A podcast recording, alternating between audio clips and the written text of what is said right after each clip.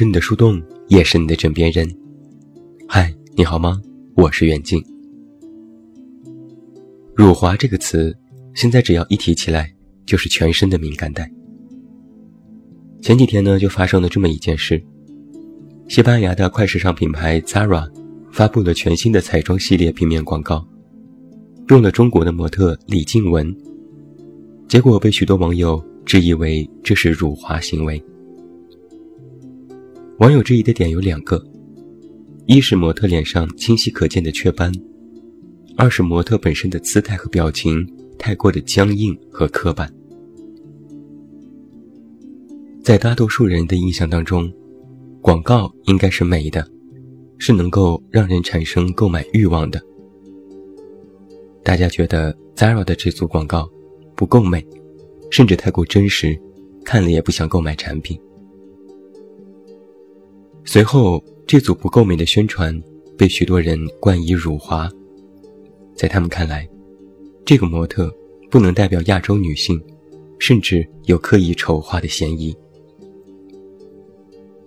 Zara 也做了回应，没有刻意丑化亚洲女性，宣传是面向全球，不是针对中国市场。模特是西班牙总部挑的，审美观不同，照片是自然状态下拍摄的。完全没有 P.S。网友对这个声明依然表达出了不满。不是针对中国市场，就等于不顾及中国人的审美了吗？美丑争论可以甩锅给东西方审美差异吗？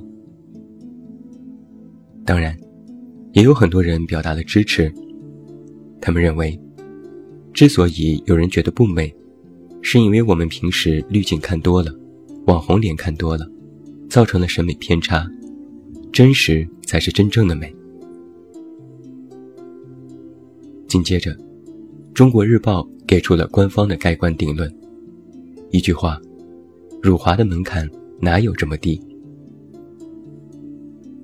官方的回应当中这样说道：“不同人欣赏角度有差异，扯不到丑化甚至是辱华的高度。网友爱国之心可以理解。”但是没有必要玻璃心。兼容并包的审美，本来就是一个民族自信的重要体现。神经紧绷、动辄挑刺，才会让人看不习惯。既然已经有了官方的认证，那么关于是否辱华，也就不必再争论。那我们就来单独谈谈这组照片的美丑。你若问我，Zara 的这组照片美不美？我会诚实的告诉你，真实但不美。不过不可否认，它很特别。作为广告人，我们在做广告的时候有一个功能，叫做打到记忆点。广告宣传有许多方式，如果美，就要美到极致，美到你一看到它就会发出“哇，好美”的感叹。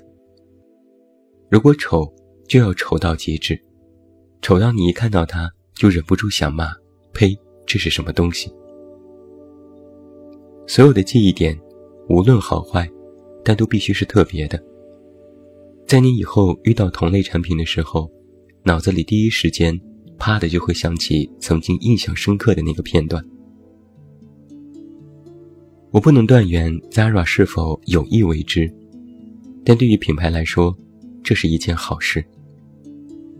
因为你很有可能在遇到他们这个品牌，甚至遇到同类产品的时候，想起这组照片，想起这个有雀斑的中国模特。广告营销的目的，不是让你必须购买，而是让你有记忆点，就是你在不经意间脑子里火光一闪，啪的一下想起它来，能够被人想起，广告就算成功。因为只有被想起，才能够进一步激发你的购买欲望。但是话又说回来，Zara 的这组广告，真实、特别，但是却依然感觉不太舒服。在他们的回应当中明确指出，这组照片是在最自然的状态下拍摄的，未经后期。于是可见，在外国人的眼中。亚洲人自然的状态就是这个样子。这种刻板印象其实一直都有。正如最早被外国人追捧的中国名模吕燕，按照我们国人大部分的审美，你真的没有办法说这个姑娘很漂亮，甚至有人觉得她丑爆了。但是外国人就喜欢她这种面孔，认为她代表了东方。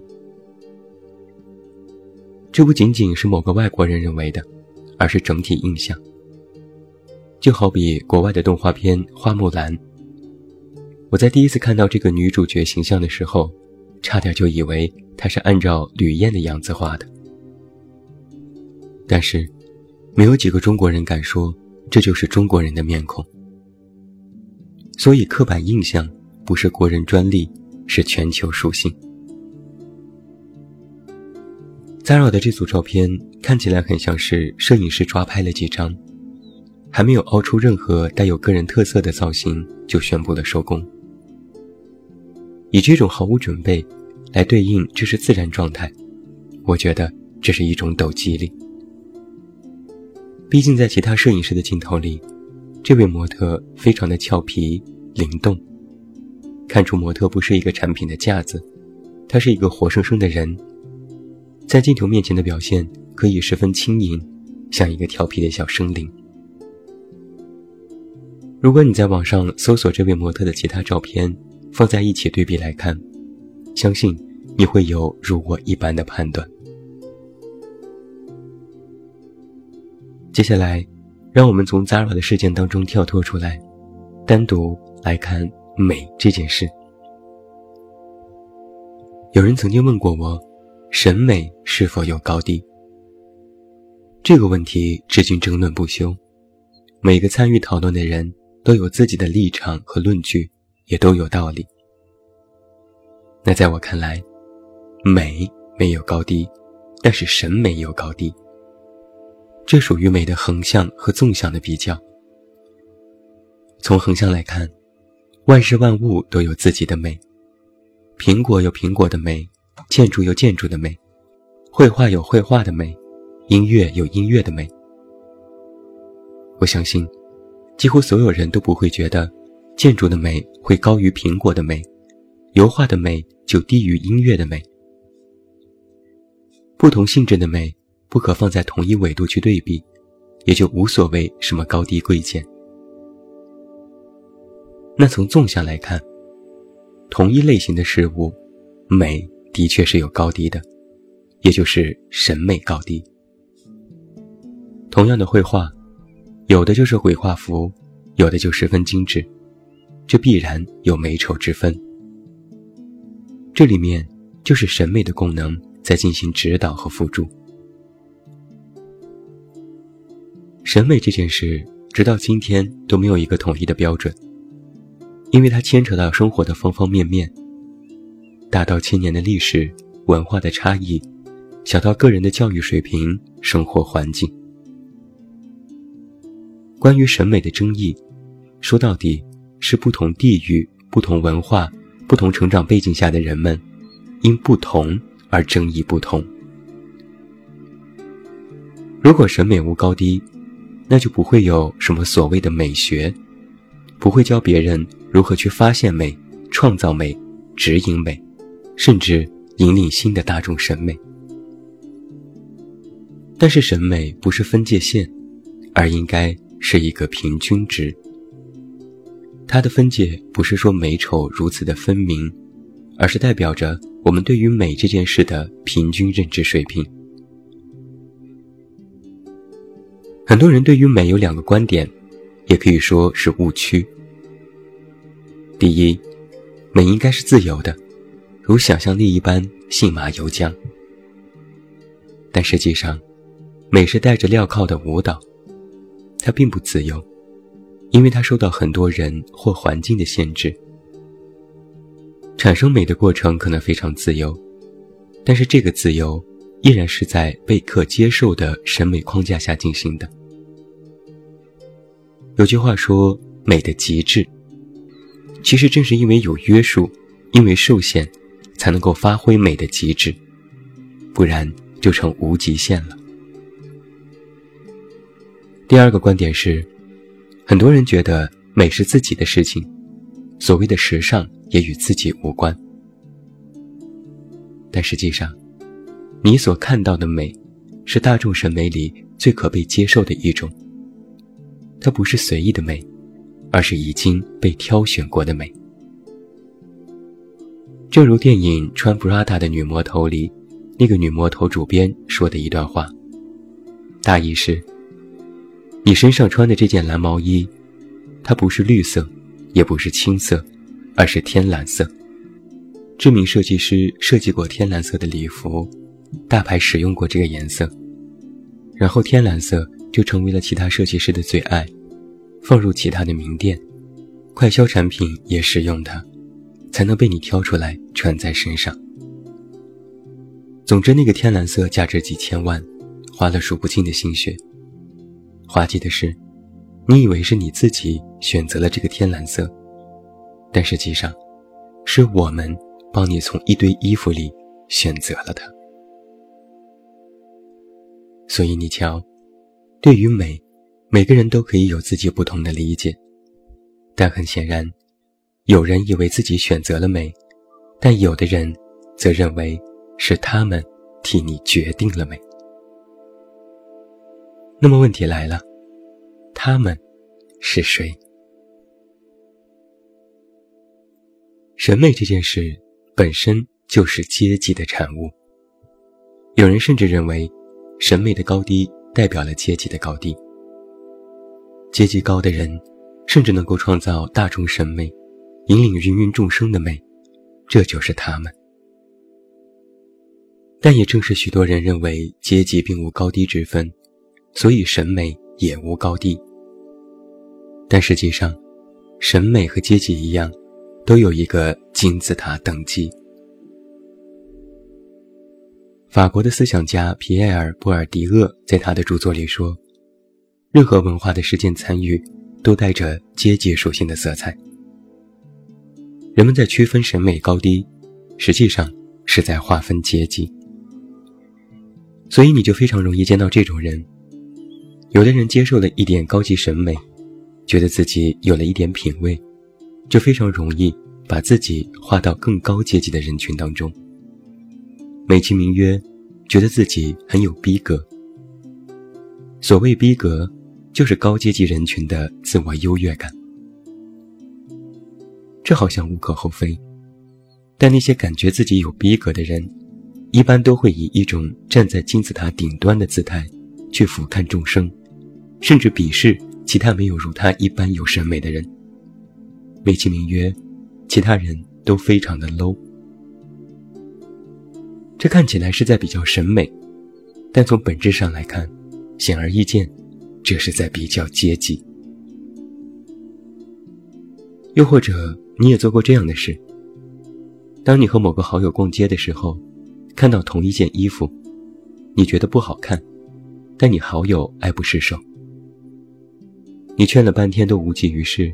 好友依然坚持买下，你脸上微笑，背后却在默默的翻白眼，心里说不定还在吐槽：“这他妈是什么审美？明明丑哭了。”先不管这件衣服是否真的漂亮，你因为自己和好友的审美不同，哪怕你们可能处于同一个审美阶层，你都会将他的审美不由自主地放在你之下。审美好的人鄙视审美不好的人，哪怕是同等级的，都存在着相互鄙视。他们是在鄙视美吗？他们是在批判审美吗？不，他们是在对比阶级，以美作为了自己可以站在更高阶级的台阶，用美作为包裹自我阶级的优越感。这听起来非常的厚黑学，但细想一下。这样的事情其实并不在少数，所以经过了这一系列与你的探讨，我最终只有一个核心观点要告诉你，那就是美只需要取悦你自己。听起来很鸡汤，对不对？但别急，它的里面其实有着非常唯物主义的核心。皮埃尔·布尔迪厄曾经这样认为：阶级是社会属性，它其实并不具备任何可用以攻击的目的。但是阶级的提升，会带来对自身美丑的更多自信。简单来说，如果你吃不饱穿不暖，估计没时间、没精力、没金钱，甚至没有条件去打扮自己。但如果你物质条件都不错，那么显而易见，你的需求就会更多。在国家层面上讲，我们之前谈物质文明，后来谈精神文明，现在谈两手一起抓。古语还有“饭饱思淫欲”，虽然这并不是一句好话，但却是同一个道理。只有你不断的攀升阶级，提升自信。你对于美丑的看待才会更加全面。眼界决定格局，而格局就会影响你的审美。刚才我已经说过了，美这件事情特别容易产生鄙视链，我们都会因为美而不自知的与别人进行对比。同事的衣服不如我的好看，今天穿的鞋子比其他人要美。你的任何美的状态，在任何时候，都可以进行一番美的鄙视。同时，你在鄙视别人的时候，别人也在暗中和你进行着比较，也鄙视着你。这好像就是美的副作用。人人们都想自己是最美的，自己的审美是最好的。但是，只要明白美只需要取悦你自己。你就会慢慢的消除这种美的鄙视，你消除了比较，也就不会在意被比较。美这件事你是无法超越的，就像时尚，你永远无法跟上时尚的潮流。这里面其实涉及到非常复杂的消费心理学和行为学，而你只需要记住这一点：如果跟不上美的脚步。那你就只能创造属于自己的美，先让自己舒服，而得体的舒服，别人看到也会觉得舒服。你需要的是营造自己的个人魅力。一个人的个人魅力到极致是什么体验呢？其实，就如同我前文说的广告记忆点一样，别人看到和你差不多的人。一下子就能想起你。逛街时看到一件衣服，一下子就觉得你穿上肯定特别好看。而这些别人关于你的记忆点，其实就是你个人魅力的体现。可能是受到历史文化等等条件的影响，我们中国人都不敢使劲儿的散发个人魅力，或者说对于自己本身都没有什么自信。甚至，很多人都羞于谈自己的美，不谈自己的美，但是也要美，又特别惧怕不美，惧怕自己的美不被大众接受，惧怕被审美嫌弃，惧怕美的不够逼格、不够档次。我认为，这些都是对美的误解，对自己个人魅力的误解。有一个心理学现象需要普及一下。我们很多人在看待自己的时候，往往是以偏概全的。就像照镜子时，你最关注的是自己的脸，而且第一时间发现的不是自己的优点，而是缺点。你会往往觉得自己这儿也不好，那儿也不好，把缺点无限放大，因为几个痘痘吓得不敢出门，因为缺点。忽视了优点，甚至最后连优点都会变成缺点。但是别人在看待你的时候，往往会更加全面。除了要看脸，还要看你的穿着、你的谈吐、你的行为举止、你的情商等等。我们因为惧怕别人发现你的缺点，所以选择去修正和掩饰。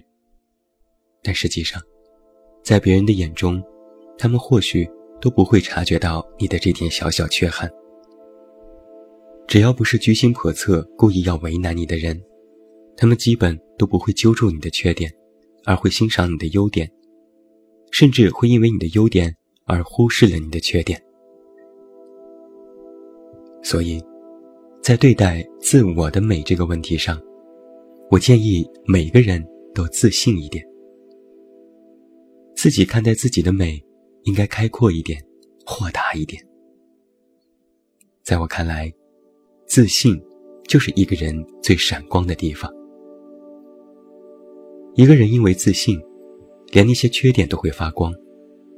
脸上的每个小雀斑、小痘印，都会透露着个人专属，那是一种十分独特的魅力。但如果你要问，我就真的不好看、不漂亮，自信不起来，该怎么办？我猛然间想起了今年央视春晚里的一个小品，其中有一个段子挺有意思。男人说：“我夸人很厉害，如果一个人长得好看，我就夸他好看；如果一个人实在不好看，我就夸他有气质。”这句话里就透露出一个真相：如果你真的不好看，那么你可以培养气质呀。美的魑魅魍魉，拼到最后，不还是气质吗？曾经有一个关于整容的老问题是：千人千面好，还是千人一面好？我觉得，最棒的答案是，别人都无所谓，你哪怕是千人千面之一，但你独当一面，那就已经是很美很美的了。最后，祝你晚安，有一个好梦。不要忘记来到微信公号“这么远那么近”进行关注，每天晚上陪你入睡，等你到来。我是远近，我们明天再见。